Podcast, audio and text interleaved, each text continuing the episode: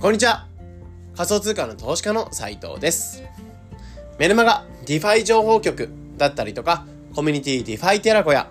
あとは NFT ウサミなどの運営をしながら仮想通貨の投資と発信をしています。このチャンネルでは耳でわかる仮想通貨ってのコンセプトに普段のそういった活動の中から仮想通貨がぐっと身近になるような話を届けているチャンネルになってます。え今日は2月の22日木曜日ですね。え皆さんいかがお過ごしでしょうか、え今日のテーマとしては3000ドルにタッチイーサラム上昇の次に起こることこのテーマで話をしていければなと思います。はい。まあ、今日早速本題なんですけど、まあ、イーサリアムが先日、あの、3000ドルにタッチしましたね。うん。まあ、現状その2900ドルぐらいの、下をちょっと推移はしてるんですけど、一時3000ドルタッチしたってところで、えー、やっぱりこれの基準としては、大体その2022年の5月ぐらい、えー、仮想通貨の冬相場が来る前ぐらいの水準までイーサレムの価格っていうのが戻った。で、そういう感じで3000ドルって結構意識されていたラインになるので、えー、そこにタッチしたっていうのは結構でかいニュースだ、でかいというか、まあ嬉しい話ではあったんですよね。で、そこについての、まず、なぜイーサレムが今上がってるのかみたいなところについては、えー、以前のポッドキャストの方でもちょっと話させていただきました。で、ここで話した内容としては、まあ、えー、ビットコインの ETF っていうのが承認されて市場自体にお金がどっと入ってきてる。まあ、だからこそ盛り上がってるんだよってところを主に、まあ、いろいろ話をさせていただきました。うん。まあ、ここに関しては過去放送とか、まあ、直近の一昨日かなまあ、一昨日とか3日前ぐらいの、えー、内容でちょっと話してたりするので、こちらで詳しく聞いていただけたらとは思うんですけど、まあ、今日はそんな感じで、あの時は間もなく3000ドルに行きますよっていう段階でのイーサレムがなぜ上がってるのかって話だったんですけど、えー、ここの3000ドルにタッチしました。じゃあこれからコツコスとイーサレムっていうのが上昇していく、えー、まあ、シナリオっていうのが立てていく中で、えそのイーサリアムが上昇していくと、え仮想通貨の市場っていうのはどうなっていくのか、みたいなところについて、まあ、予想も兼ねて話をしていこうかなと思います。うんまあ、もちろん投資判断とかはあるわけではなく、えー、これからミーサルムというのがバッと下がる可能性もありますし、えー、ビットコインというのが下がる可能性もありますし、まあ、そこは誰しもあの予想はできない部分になってくるんですけど、僕自身やっぱり仮想通貨をホールドしていて、イーサレムのイーサに関してもやっぱりホールドしていて、まあ、上がってくれっていう気持ちとともに持ってるのはあるので、えー、そこの上昇していくっていう中で、えー、じゃあ市場自体にどんなインパクトがあるのかみたいなところを見ていこうかなと思います。はい。まあ、なので、イーサレムが上がってるっていう中で、まあ、次に対して、なんか動きを仕掛けていきたいなって方とかは、えー、ぜひ参考にしていただけたらと思いますからね。はい。じゃあまず、イーサレムが上昇していく中で、まあ、3000ドルをつけて、が、この後じゃあ3000ドルを超えて、4000、5000みたいな形でつけていく際に、えー、最高値に向かって、まあ、最高値っていうのが、えー、日本円建てで言うと、今が40数万か40何万かとかで、えー、最大値、最高値っていうのが2021年の段階の最高値っていうのが、えー、53万とか54万ぐらいが最高値って形でした。うん。で、そこに向かって今着々と進んでってるって感じではあるんですけど、えー、まあそんな感じで、じゃあ次にこのイーサレムが最高値に向かって着々と上がっていく中で何が起きるかっていうところで、まず最初、えー、考えられるところとしては、まあイーサレムの次に時価総額の高い順に結構資金っていうのが流れていって、まあ主に主要なアルトコインと言われる市場っていうのが盛り上がるんじゃないかなと思うんですね。まあ、やっぱり仮想通貨の市場としてはビットコインっていうのが一大巨頭としてあって、えー、イーサリアムっていうのがあって、まあ、例えばドラゴンボールとかで僕よく例えちゃうんですけど、えー、やっぱりドラゴンボールの悟空、孫悟空っていうのが、まあ、ビットコインみたいな感じ。で、イーサリアムっていうのがベジータみたいな感じ。やっぱりここの二大巨頭。うん。で、まあ、特にせ、とあのお互いに切磋琢磨しながら、まあ、市場を成長していくような、まあ、二大巨頭になってくると思うんですよね。うん。で、やっぱりその正直この2つに関してはかなり強いなってところで。でも逆にここが盛り上がってくれればくれるほど、えー、他の、まあ、コインに対してもお金が流れやすいのかなと思っていて、まあ、ビットコインがやっぱ顔となって、で、その次に裏として、えー、イーサレムが顔となって、で、ここら辺がやっぱり盛り上がってくると他のコインに対して、えー、お金が流れてくるんじゃないかなってところで、やっぱり一番最初に流れてくるものとしては、まあ、ここでなんか変なコインとかが盛り上がるっていうよりかは、えー、まずは主要なアルトコイン、えー、今まで時価総額とかをトップ10とかトップトップ20ぐらいまで走ってきたような銘柄っていうのが結構価格っていうのに影響してくるんじゃないかなと思うんですね。まあ、現状であっても、やっぱり最高値に向かって、えー、当時バブル、2021年のバブルにつけた最高値に向かって、えー、今時価総額トップ10ぐらいの銘柄っていうのも向かってってるって印象ではあるんですけど、現状まだ半分ぐらいの価格ぐらいまでしか戻ってないって感じなんですね。で、ここがやっぱりイーサレムっていうのは3000ドルつけて4000ドルみたいな感じで、えー、どんどん最高年に向かってやっていくごとに結構主要なアルトコインに対して資金が流れてくるかなってところは考えられますかね。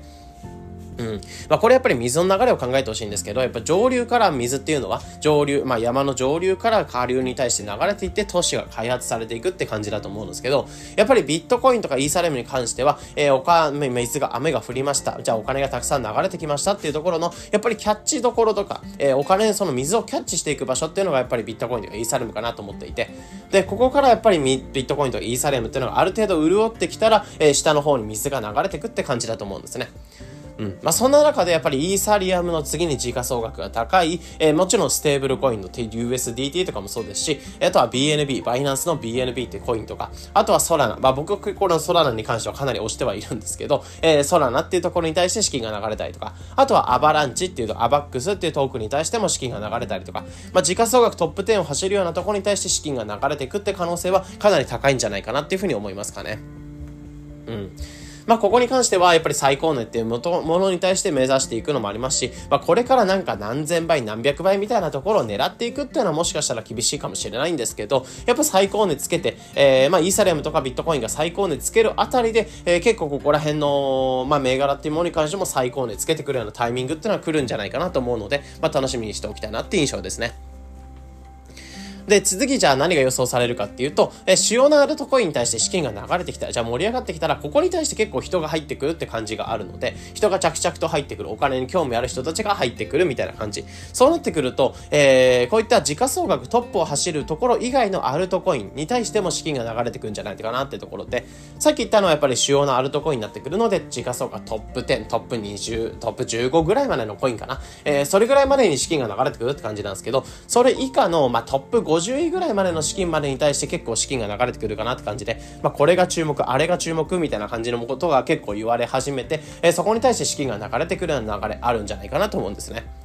うん。まあ、ここでやっぱり一つとしてあるのは、やっぱりサービスとか、え、NFT とか DeFi とかそっちのサービス、まあ、いわゆる仮想通貨系のサービスに対しても、ここで資金が流れやすくなってくるかなと思っていて、やっぱり取引っていうのは活発化してくるので、えー、そこら辺に対して資金が流れてくる。で、そこら辺の発行してるトークンとかが、えー、価格っていうのが上昇したりとか、あとは、まあ、最近は有名であるエアドローみたいなところで給付金を配っていったりとか、割とお金っていうのがホクホクしてくる、えー、少しずつ温まってくるような、まあ、じゃんじゃん徐々に徐々にその水が降ってく、沸騰してくるような状態になってくるんじゃないかなと思うんですね。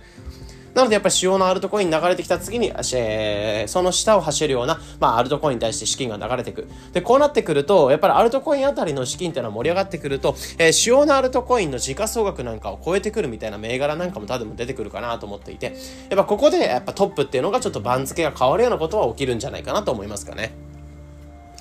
で、最後、えー、3つ目としては何が起きるかっていうと、えー、ここら辺でアルトコインが盛り上がってきた。じゃあ当然どうなるかっていうと、全く意味がないようなコインとか、えー、仮想通貨、えー、ミームコインと言われるとか、格差コインと言われるものが、まあ、どんどんどんどんあらゆる銘柄が盛り上がってくるんですね。